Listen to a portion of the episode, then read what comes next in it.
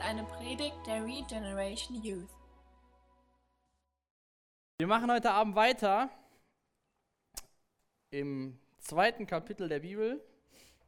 Ähm, letzte Woche haben wir uns ja die ersten drei Verse angeschaut, beziehungsweise den ähm, siebten Schöpfungstag, wo es um die Ruhe und den Sabbat ging, wo wir die verschiedenen Sabbate hatten. Einmal ganz am Anfang der Schöpfung, dann das, äh, was das Volk Israel machen sollte und was wir auch als Christen in Ewigkeit haben werden, diesen ewigen Sabbat. Und ähm, ich habe ja schon letzte Woche gesagt, nur ruhen ist auch nicht gesund. Sechs Tage sollst du arbeiten, einen Tag sollst du ruhen. Deswegen geht es heute um das Thema Arbeit. Ähm, aber bevor wir so in den Text einsteigen oder in die Verse, würde ich gerne mal auf eine Sache eingehen, die uns ab jetzt öfters begegnen wird. Und zwar ähm, nennen diese Dinge, von denen ich spreche, nennen sich Toledots. Ähm, kannst mal die Übersicht einblenden? Im Endeffekt sind das Sätze, die im, in Genesis insgesamt zehnmal auftauchen. Also es geht immer so, zum Beispiel hier in 2, Genesis 2, Vers 4a, dies ist die Geschichte de, des Himmels und der Erde in 5a, 5.1a äh, steht, das ist das Buch von Abraham oder in Kapitel 6, dies ist die Geschichte Noahs, Kapitel 10 und dies sind die Geschlechter der Söhne Noahs. Also immer so ein Satz leitet die Verse danach ein. Also man bekommt entweder so eine, so eine Ahnentafel und dann geht es halt um den Noah oder es geht um die Söhne von Noah oder es geht um das Geschlecht von Adam und wir bekommen hier in, im Kapitel 2 nochmal die Geschichte etwas genauer von Tag 6 sozusagen, da wo, wo der Mensch geschaffen wurde.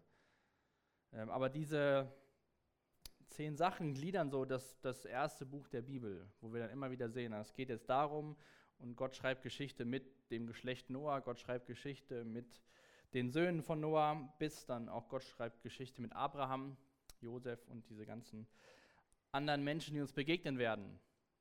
Und ähm, das wollte ich euch gerne mal mitgeben, weil immer wenn wir soweit da sind, weil wir werden ja nie Vers für Vers, nicht mehr so Vers für Vers durch, die ganze, durch das ganze Buch gehen wie jetzt am Anfang. Aber das ist so eine grobe Gliederung, wo wir immer wieder sehen, dass Gott Geschichte schreibt mit Menschen. Und Gott hat auch Geschichte geschrieben, indem er diese Welt geschaffen hat. Das haben wir uns jetzt schon die letzten Wochen angeschaut und schauen uns halt heute dann nochmal ähm, das Thema Arbeit an, weil das werden, sehen wir auch im ersten Kapitel, auch im zweiten Kapitel. Ähm, wir hatten es ja ganz am Anfang, Genesis bedeutet ja, das, oder es ist, bedeutet auch das Buch der Anfänge. Und ähm, da ist so viel für uns auch heute drin. Und so ist es auch nicht so, was auch, ähm, was ihr vielleicht schon mal gehört habt, auf jeden Fall gibt es auch Leute, die sagen, Kapitel 2 passt nicht zu Kapitel 1, das ist eine neue Geschichte. Ähm, das haben zwei verschiedene Leute geschrieben und weil man bekommt hier in Kapitel 2 Dinge, davon liest man in Kapitel 1 gar nichts. Und äh, man kann sich so vorstellen, dass das Kapitel 1 sind diese sechs Tage Schöpfung mit dem Tag, dem siebten Tag der Ruhe. Und Kapitel 2 macht so, geht so wie wenn man auf der Kamera so einen Zoom drückt, guckt nochmal ein bisschen genauer hin, wo wir auch einige ähm, Dinge erfahren werden. So viel mal zu diesen Nochmal kurz zu dieser äh, Strukturierung generell von, von ähm, Genesis. Und gerade so Kapitel 11 und 12 ist so ähm, wegweisend. Da geht es ja dann um Abraham und dann geht es mit, der, mit dem Volk Israel los. Aber heute befinden wir uns in Kapitel 1 bzw. Kapitel 2 und wollen uns über das Thema Arbeit Gedanken machen. Wenn wir mal den ersten Vers nochmal schauen, Genesis 1, Vers 1, lesen wir, am Anfang schuf Gott die Himmel und die Erde. Und dann am Ende von Kapitel 1 lesen wir, und es wurde so, und Gott sah alles, was er gemacht hatte, und siehe, es war sehr gut. Und es wurde abends, wurde morgen der sechste Tag. Diesen Schöpfergott haben wir uns schon ganz am Anfang angeschaut, weil wir uns die ersten beiden Verse angeschaut haben. Und am Ende von, von den Schöpfungstagen steht hier, und alles, was Gott gemacht hatte. Und der sechste Tag war und am siebten Tag ruhte Gott. Und wir haben ja auch letzte Woche gesehen, diesen Rhythmus, den wir haben von sechs Tage Arbeit oder sagen wir fünf in der fünf Tage, Montag bis Freitag und Samstags ist so der Tag, wo man alles zu Hause ums Haus rum macht und Sonntag ist für die meisten Menschen schon so ein Tag, wo man zur Ruhe kommt, beziehungsweise nicht seiner normalen Arbeit nachgeht. Ähm, es gibt auch andere Kulturen, zum Beispiel in Amerika, der ist sonntags, da kann man auch einkaufen und da ist das alles noch anders. Aber in Deutschland, sage ich mal, ist so der, die Mehrheit Montag bis Freitag, außer die Leute, die natürlich Schichtdienst haben und gerade so im Pflegebereich, die haben sechs Tage Woche, die haben schon mal Wochenende wo ganz anders, aber ich sag mal so, sonntags, es gibt verkaufsoffene Sonntage, aber es ist nicht so, dass sonntags die Geschäfte aufhaben. Und so leben wir in diesen sechs Tagen einen Tag. Rhythmus. Und in Genesis 1 sehen wir, wie Gott arbeitet. Ja, er schuf und sieht dann, was er gemacht hatte. Ähm, hat diese, diese Welt geschaffen, er war kreativ, hat viele Dinge gemacht und hat, das hatten wir auch schon gesehen, dem Menschen diesen Lebensraum geschenkt, wo er dann am Ende von Tag 6 den Mensch geschaffen hat. Und ähm, in Kapitel 2, Vers 8, da lesen wir auch, und der Herr pflanzte einen Garten in Eden gegen Osten und dorthin setzte er den Menschen, den er gebildet hatte. Das heißt, nachdem alles fertig war und Gott sein, sein Werk, das Schöpfungswerk vollendet hat, hat er den Mensch in diesen Garten gesetzt. Und wenn wir uns da wenn man da nochmal schaut, was so andere Schöpfungsgeschichten darüber beschreiben, wie der Mensch geschaffen worden ist oder warum der Mensch geschaffen worden ist, gerade in der Meso mesopotamischen Schöpfungsgeschichte, ähm, die nennt sich Inuma Elish, hatte ich glaube ich auch schon mal erwähnt. Da ist es so, dass dieser, dieser Bericht, wie diese Welt entstanden ist, in dieser mesopotamischen Schöpfungsgeschichte heißt, dass die Götter waren müde und waren platt und ausgelagt und hatten keinen Bock mehr. Ja? Und ähm, Allein schon in dem Schöpfungsbericht wird deutlich, dass Arbeit eine totale Last für die Götter war. Und sie hatten einfach dachten, sie sind quasi zu gut für die Arbeit, ja, und die bräuchten jetzt mal ein paar günstige Sklaven und dadurch kamen die Menschen dann auf die Welt. Und die Menschen wurden nur geschaffen, um den Göttern zu dienen und Sklavenarbeit zu betreiben, weil die Götter dachten, wir sind zu gut für diese Welt, wir brauchen nicht zu arbeiten. Die, in diesem Bericht heißt es dann, dass die Götter sich einfach nur entspannen wollten, sozusagen im Neudeutschen chillen. Und ähm, wenn wir dann dieses Kapitel 1 lesen, lesen wir von einem ganz anderen Gott, der, der, der etwas schafft, der, der arbeitet, der gestaltet und der uns Menschen als Krone der Schöpfung in, damals in den Garten gesetzt hat.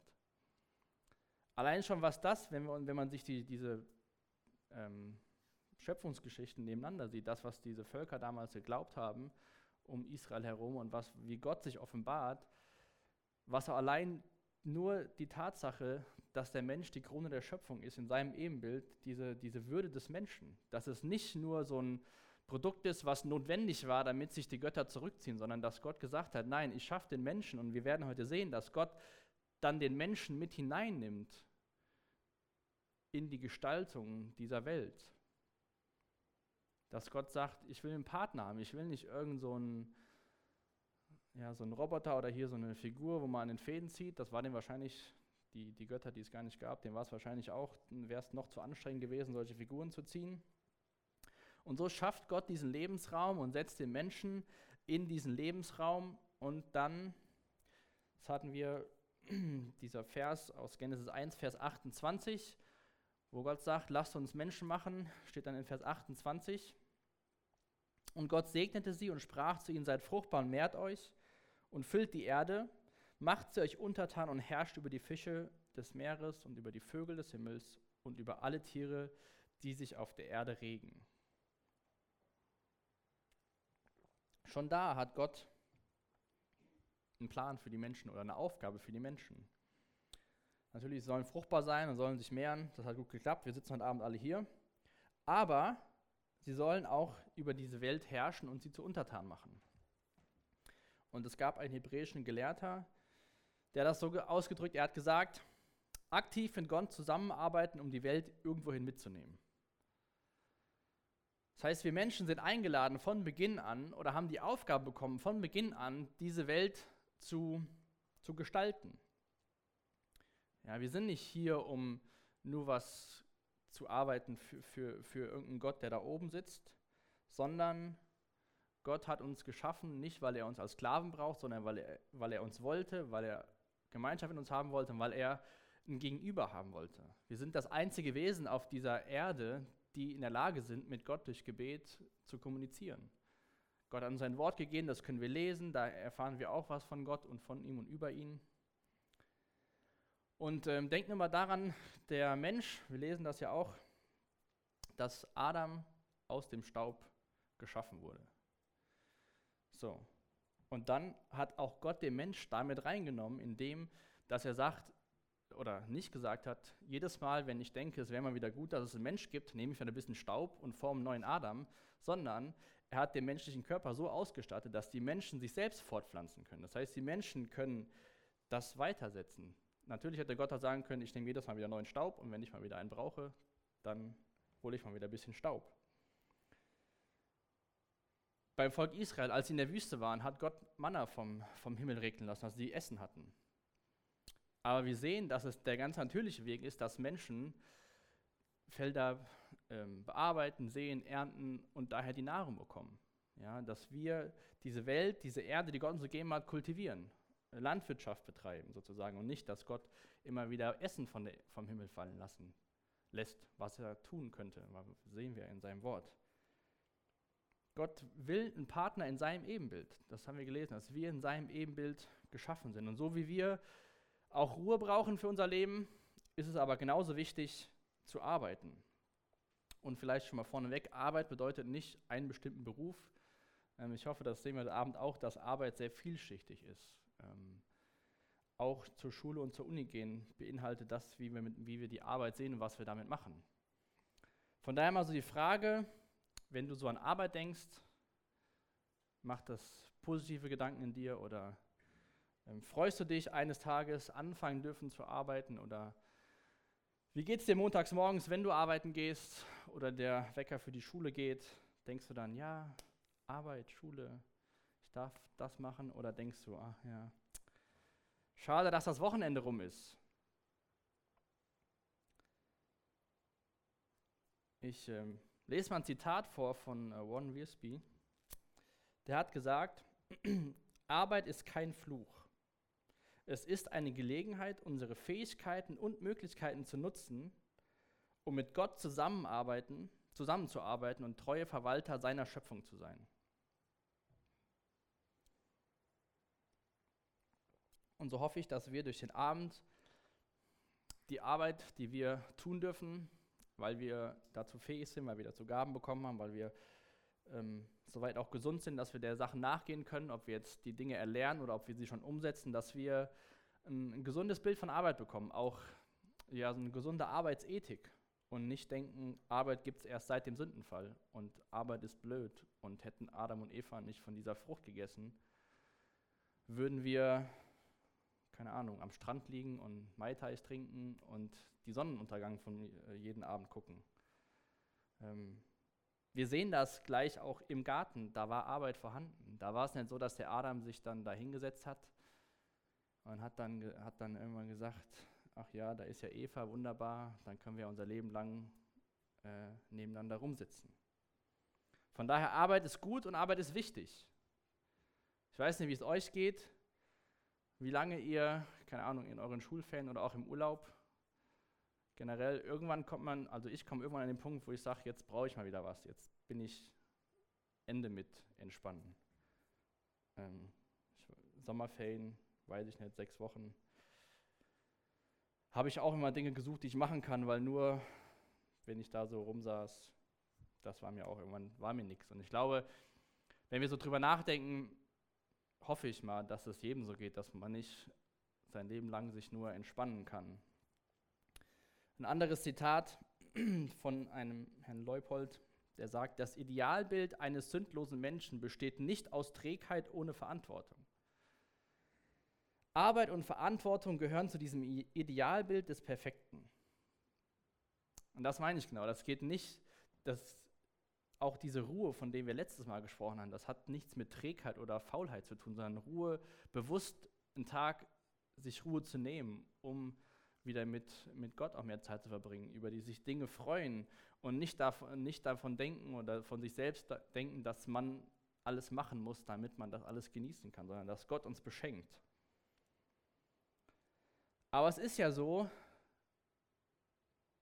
dass die Arbeit, der Arbeit, der wir nachgehen oder wenn wir zur Schule oder zur Uni gehen, das nimmt ja sehr viel Zeit in der Woche ein.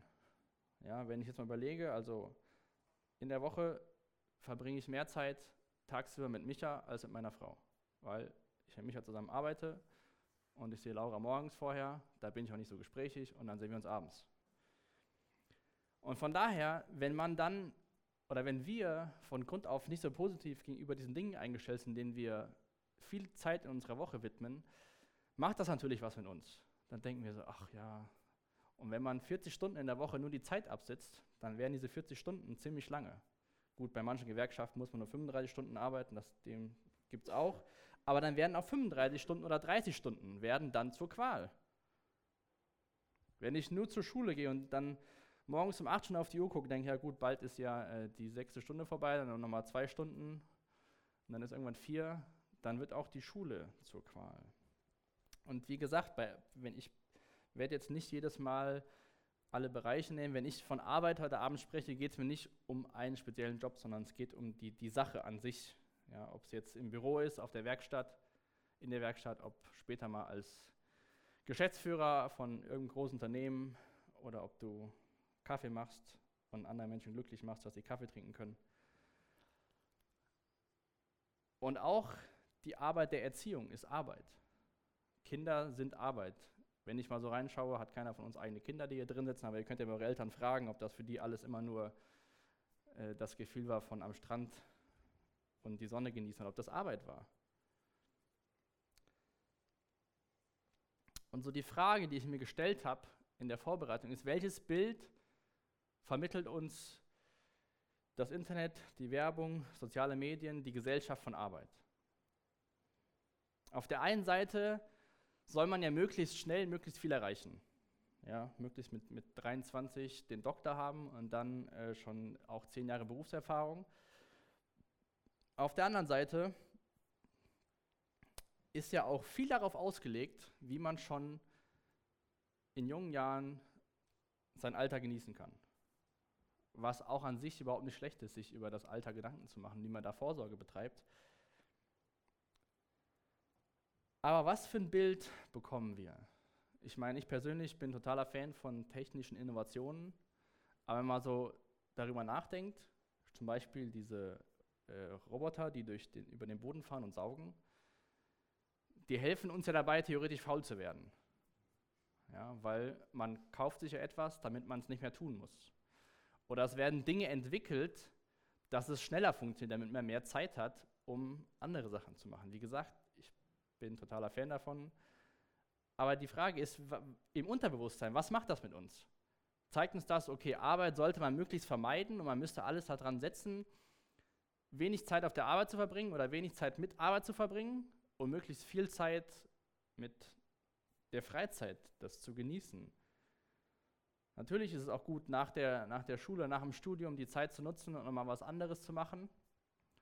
Habe ich auch gemacht, deswegen stehe ich unter anderem heute, heute Abend hier und bin nicht mehr auf der Bank. Ich wollte mal ins Ausland zu einer Bank, es hat nicht geklappt.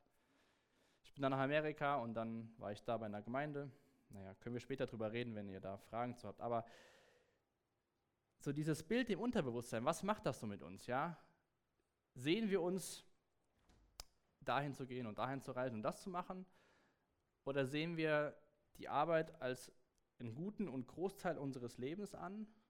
Wie gesagt, egal was jetzt deine Arbeit ist. Und natürlich gibt es diese anderen Sachen. Also welche Einstellung hast du, welche Einstellung habe ich zur Arbeit? Müsste das möglichst minimiert werden, dass ich viel, viel freie Zeit habe? Und ist die Frage, wie wir heutzutage unsere freie Zeit nutzen, ob die dann wirklich so produktiv ist und uns so viel weiterbringt.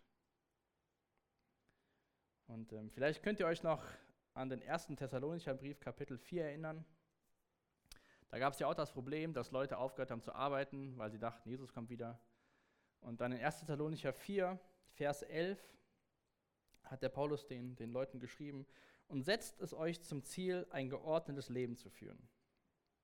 Also das sollte das Ziel der Menschen sein, ein geordnetes Leben.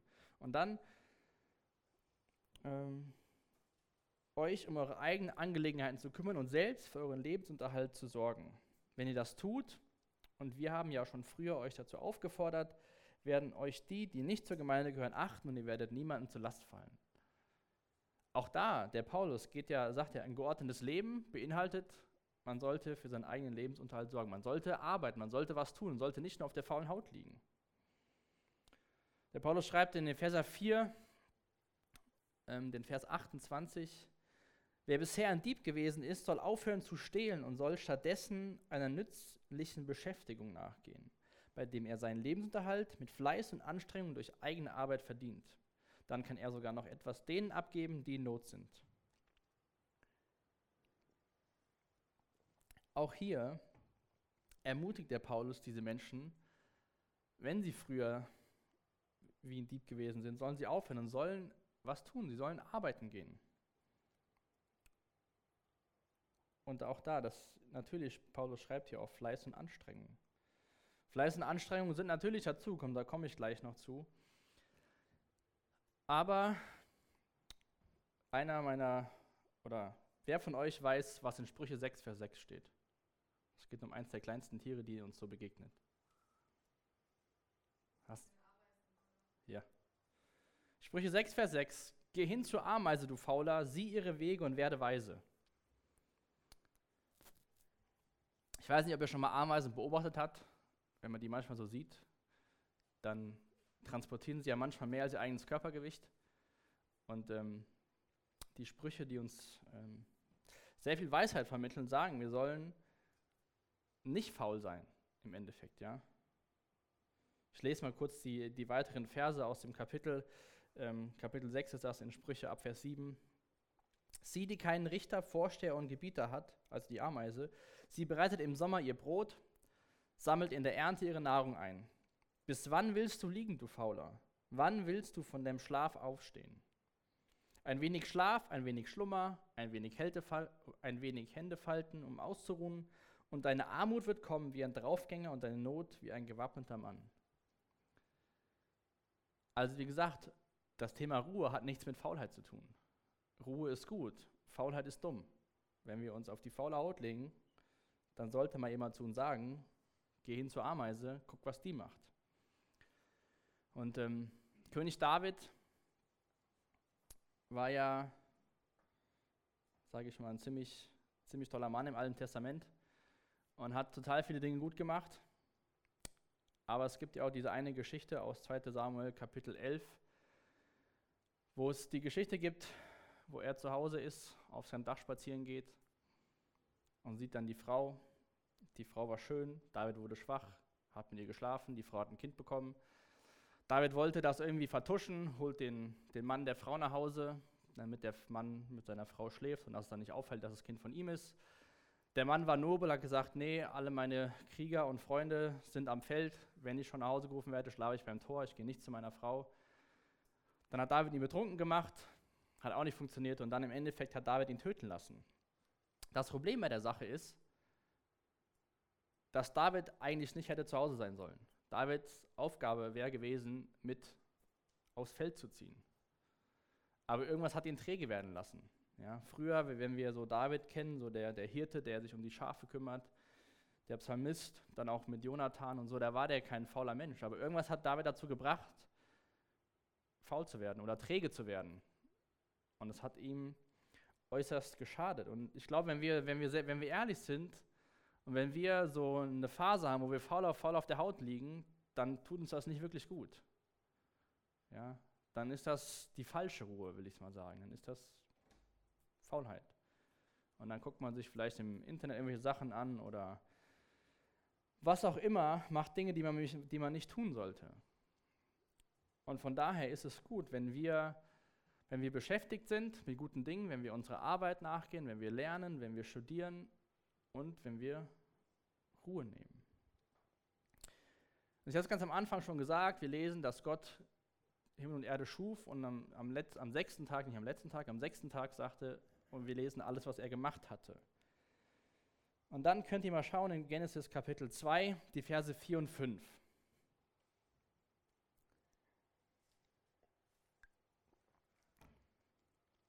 da schreibt der Mose, dies ist die Geschichte des Himmels und der Erde, als sie geschaffen wurde. An dem Tag, als Gott, der Herr, Erde und Himmel machte und ehe alles Gesträuch des Feldes auf der Erde war und ehe alles Kraut des Feldes sproste. Denn Gott der Herr hat es nicht regnen lassen auf die Erde. Und dann lesen wir im letzten Teil, und kein Mensch war da, um den Erdboden zu bebauen. Das heißt, Gott hat diese Welt geschaffen, den Lebensraum geschaffen. Ähm, zum Thema Regen, wir lesen erst bei der Flut, dass es regnet, ähm, aber dass so, die, so eine Atmosphäre entstanden ist bei der Schöpfung. Ja, wie so ein Treibhauseffekt, der dadurch auch die ganzen Pflanzen und so bewässert hat. Aber es hat ein Mensch gefehlt, der den Boden bebaut.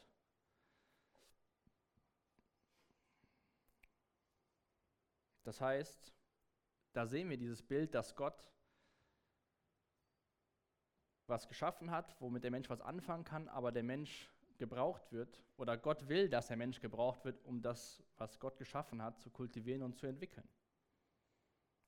Ja, natürlich braucht der Mensch Gott, damit er überhaupt arbeiten kann. Er braucht Gott, dass er überhaupt die ganzen Ressourcen zur Verfügung stellt. Aber Gott hat sich dazu entschieden, den Menschen mit hineinzunehmen. Ja, die Schöpfung ist nicht ein fertiges Produkt, wo sagt Gott hier, da ist das Produkt Mensch, seht zu, wie das, wie das behältst, sondern die Schöpfung ist wie so ein Projekt. Gott hat das bis zum Tag 7 vollendet, sein Projekt, sein Teil der Arbeit und hat es dann den Menschen übertragen, ihn mit reinzunehmen. Dieser Vers 28 aus Kapitel 1, und macht sie euch untertan und herrscht.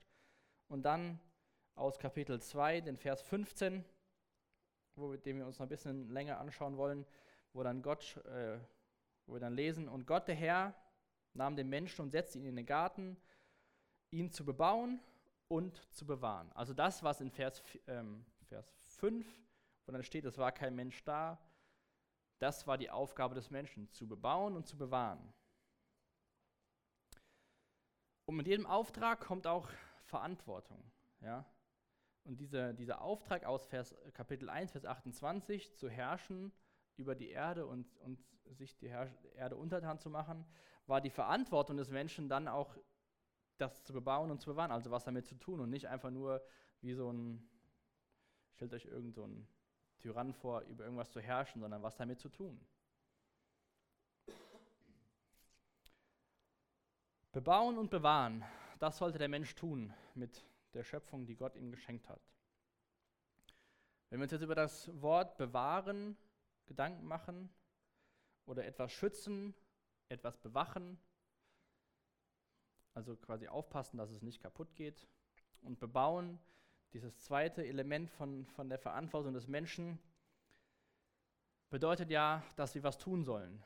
Also bewahren ist ja eher so den Status oder das, was da ist, aufpassen, dass nichts passiert.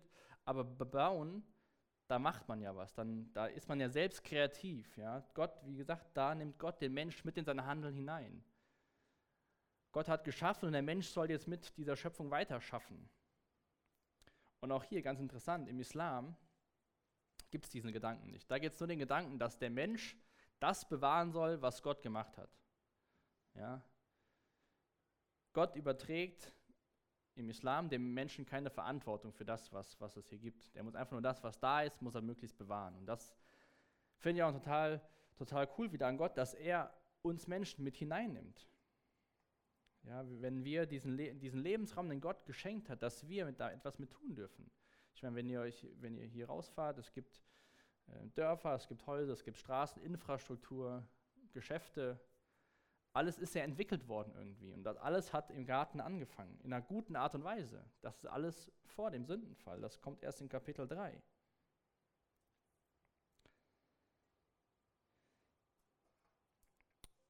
Und ich finde es mal ganz interessant, vielleicht hier mal so einen kleinen Ausflug zu machen auf unser persönliches Leben oder unser geistliches Leben. In ähm, 2. Korinther 5, Vers 17 lesen wir davon, dass wenn wir in Christus sind, wenn wir erkannt haben, dass wir Jesus brauchen, dass wir eine neue Schöpfung sind. Das Alte ist vergangen, sie ist etwas ganz Neues, hat begonnen, schreibt Paulus da. Und wenn wir jetzt diesen Gedanken, den, den Gott den Menschen überträgt, zu bebauen und zu bewahren, auf uns persönlich beziehen, wenn wir eine neue Schöpfung sind durch Jesus Christus, wir auch kein fertiges Produkt sind, ja. Wir werden erst fertige Christen sein, wenn wir eines Tages Jesus begegnen und er uns verwandeln wird und wir, und wir sein werden wie er. Wenn wir uns, wenn wir uns als mal ein Projekt sehen, als eine neue Schöpfung, als ein Projekt, was machen wir in unserem Leben? Bewahren wir das nur, was wir mal irgendwann erkannt haben? Und sind damit zufrieden, dass wir haben das verstanden, wer Jesus ist? Oder kultivieren wir in dem Sinne, bebauen wir unser eigenes Leben? Ja? Entwickeln wir uns weiter im Glauben? Lassen wir es zu, dass Dinge passieren? Oder sagen wir, nee, so wie das mal gewesen ist, das behalte ich mal, da passe ich auf, dass nichts passiert, aber viel weiter will ich nicht wachsen? Wie oft halten wir an dem fest, was wir haben und wollen uns gar nicht verändern? Aus welchen Gründen auch immer. Wir sind vielleicht zufrieden und denken, solange es nicht schlimmer wird, ist alles gut. Ja, das ist dieses Bewahren. Natürlich ist es auch, ähm, vielleicht, wenn man das jetzt auf die Gemeinde sieht, sind die jungen Leute, die wollen bebauen, ja, die wollen Sachen verändern. Und dann gibt es eher andere, die wollen eher bewahren. Das sind auch ein bisschen so Generationssachen. Aber ich denke, dieses Thema Bebauen, Bewahren, das kann man sehr gut auf uns persönlich, aber auch auf ähm, die Gesellschaft anwenden. Wollen wir nur das behalten oder wollen wir das tun, dass wir uns persönlich weiterentwickeln und dass wir auch sehen, diesen Auftrag, den Gott den Menschen gegeben hat, selbst kreativ zu werden? Ja, ich habe es schon mal erwähnt, glaube ich, wir Menschen sind das einzige Wesen, was in seinem Kopf sich die Zukunft vorstellen kann. Ja, wie die Hochzeit aussehen soll, wie das neue Auto aussehen soll, wie, keine Ahnung, euer, wie, wie, wie ein Haus mal aussehen soll. Das können wir uns alle in unserem Kopf vorstellen. Wir können gestalten schon in unserem Kopf und haben von Gott Fähigkeiten und Gaben bekommen, auch gestalterisch aktiv zu werden. Wenn du irgendeinen Beruf am Lernen bist, dann machst du dir schon Gedanken, was du später mal machen kannst damit. Und so hat diese ganze, ganze Arbeit im Garten Eden angefangen. Und wir sehen, dass Adam war so der Gärtner und vielleicht noch so ein bisschen Bauer. Ja, auch ich weiß nicht, wie man so einen Menschen nennt, der lauter Tiere benennt. Ich weiß nicht, was da für ein Fachausdruck heutzutage ist. Zoologe, der kümmert sich ja nur um die Tiere im Zoo. Auf jeden Fall hatte Adam ja so verschiedene Aufgaben. Und dann sehen wir schon in Kapitel 4, der erste Vers, lesen wir davon, dass als ähm, die Kinder von Adam und Eva, der eine war Schafhüter, der andere war Ackerbauer. Und so hat sich das immer weiterentwickelt. So kamen immer neue Berufe hinzu, neue Dinge wurden erlernt. Aber der Ursprung, der war, war gut und der war im Garten, im Paradies, da wo alles, alles da war, was der Mensch hatte oder was der Mensch auch brauchte. Der hat nichts, nichts gab es da, was, was, dem, was dem Mensch gemangelt hat. Aber das werden wir schon sehen im, in Kapitel 3, was trotz diesem perfekten Zustand hat der Mensch doch gedacht, ihm fehlt irgendwas. Wie wird das sein, wenn wir eines Tages in Ewigkeit bei Gott, mit Gott leben? Sitzen wir da auf einer Wolke wie die Engel, spielen hier und da mal ein bisschen Harfe, entspannen uns. Könnte man Offenbarung 22, das dürfte auch, glaube ich, hier vorne stehen. Da bekommen wir einen Einblick in die Stadt der Zukunft. In dieser Stadt wird es nichts mehr geben, was unter dem Fluch Gottes steht. Das heißt, wir werden wieder diesen Zustand haben, wie, wie Adam und Eva im Garten hatten. Der Thron Gottes und des Lammes wird in der Stadt sein und all ihre Bewohner werden Gott dienen und ihn anbeten. Vielleicht denkst du auf am Himmel, dass wir da stehen, für Ewigkeit, Hände hoch, Halleluja. Aber wir lesen davon, dass wir Gott dienen werden. Wie das genau aussieht, weiß ich nicht. Auf jeden Fall wird es in Ewigkeit nicht so sein, dass wir auf der Wolke rumchillen und nur unsere Hände heben und wir werden irgendwas, in irgendeiner Art und Weise werden wir dienen. Wir werden irgendwas tun und nicht nur da rumsitzen. Wie schon im Garten.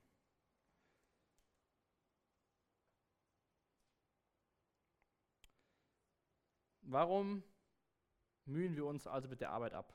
Warum, warum fällt uns das so schwer? Warum hat man montags morgens keine Lust, zur Firma zu fahren, zur Schule zu gehen, in die Uni zu fahren? Warum ist man froh, wenn Freitagnachmittag ist? Oder Samstag? Warum freut man sich auf den Sonntag?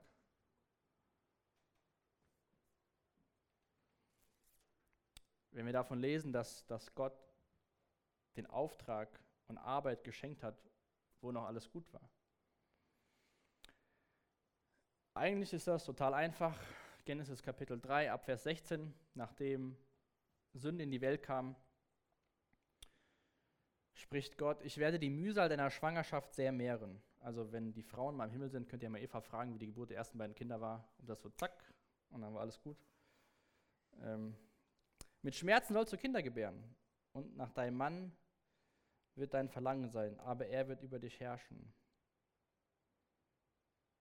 Und zu Adam sprach er, weil du auf, der, auf, die Stimme deiner Frau gehört und gegessen hast von dem Baum, von dem, von dem ich dir geboten und gesprochen habe, du sollst nicht davon essen, so sei der Erdboden verflucht um deinetwillen.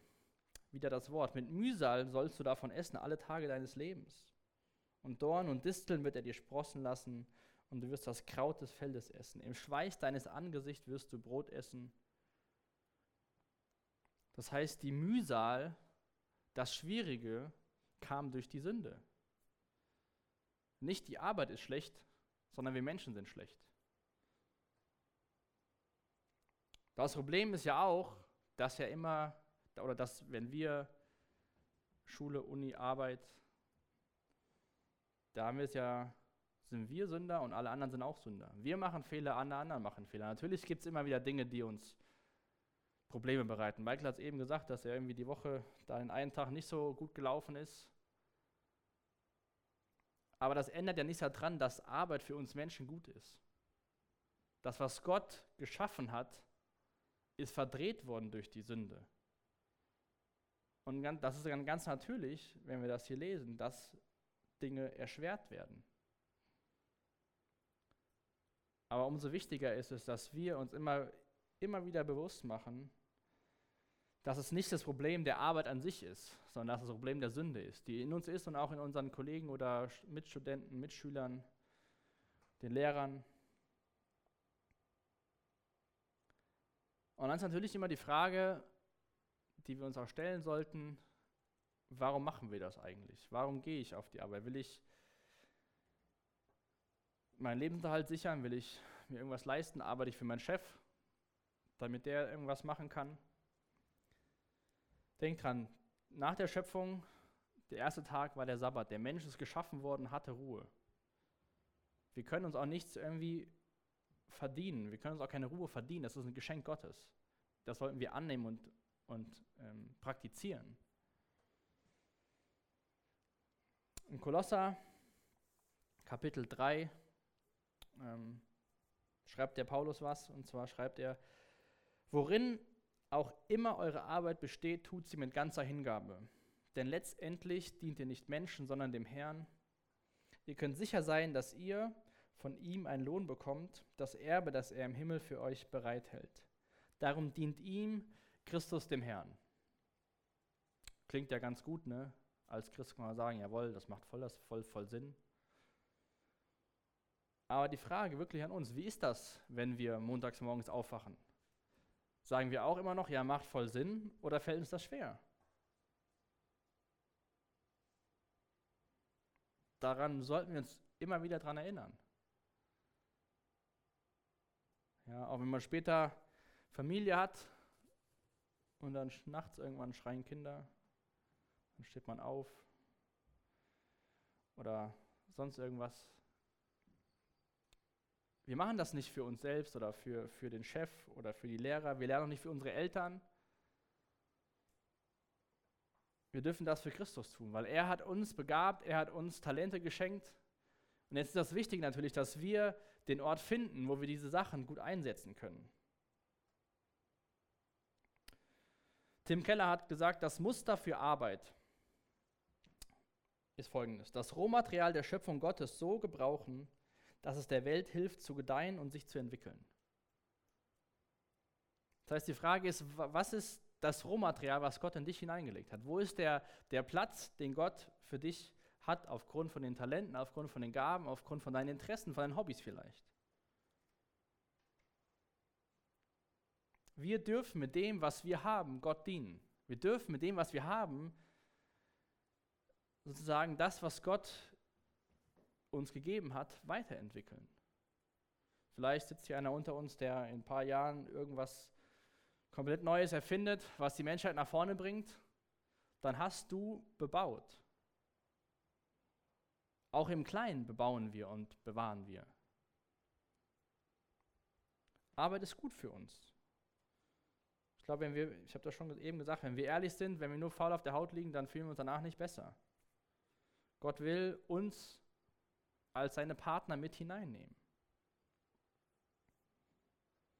Manche Menschen können irgendwann ihr Hobby zum Beruf machen. Habe ich auch mal früher gedacht. Habe ich nicht geschafft. Ich wollte Fußballer werden. Manche gehen zur Uni, weil sie dadurch das erreichen können, was sie, womit sie Gott und der Welt dienen können. Andere machen eine Ausbildung, weil sie das Praktische haben und können dort Gott und der Welt dienen.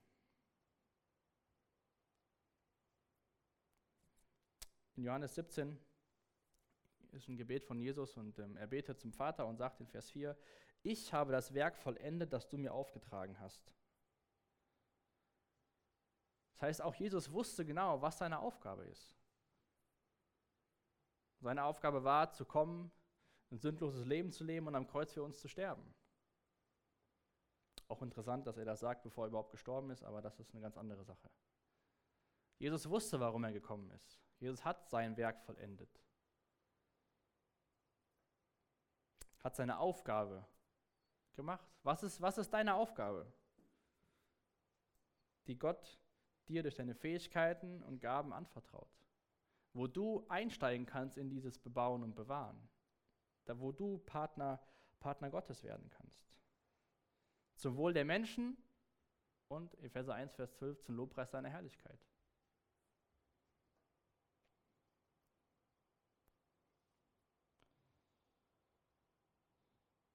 Zum Beispiel könnt ihr auch mal euch aufschreiben, in Sprüche 31 sehen wir ganz viele Dinge, wie diese Frau, die da beschrieben wird, das tut, dass sie das, was Gott ihr gegeben hat, dass sie das umsetzt, dass sie ihrer Arbeit nachgeht. Sie sucht Wolle und Flachs, arbeitet mit, dann mit den Lust ihrer Hände. Sie gleicht Kaufmannsschiffen, von fern bringt sie, her, bringt sie ihr Brot herbei. Sie trachtet nach einem Feld und erwirbt es, also sie handelt. Von der Frucht ihrer Hände pflanzt sie einen Weinberg. Also da sehen wir ganz viele Beispiele, unter anderem, was das bedeuten kann. Dieser Arbeit, wie sie für dich aussieht, nachzugehen.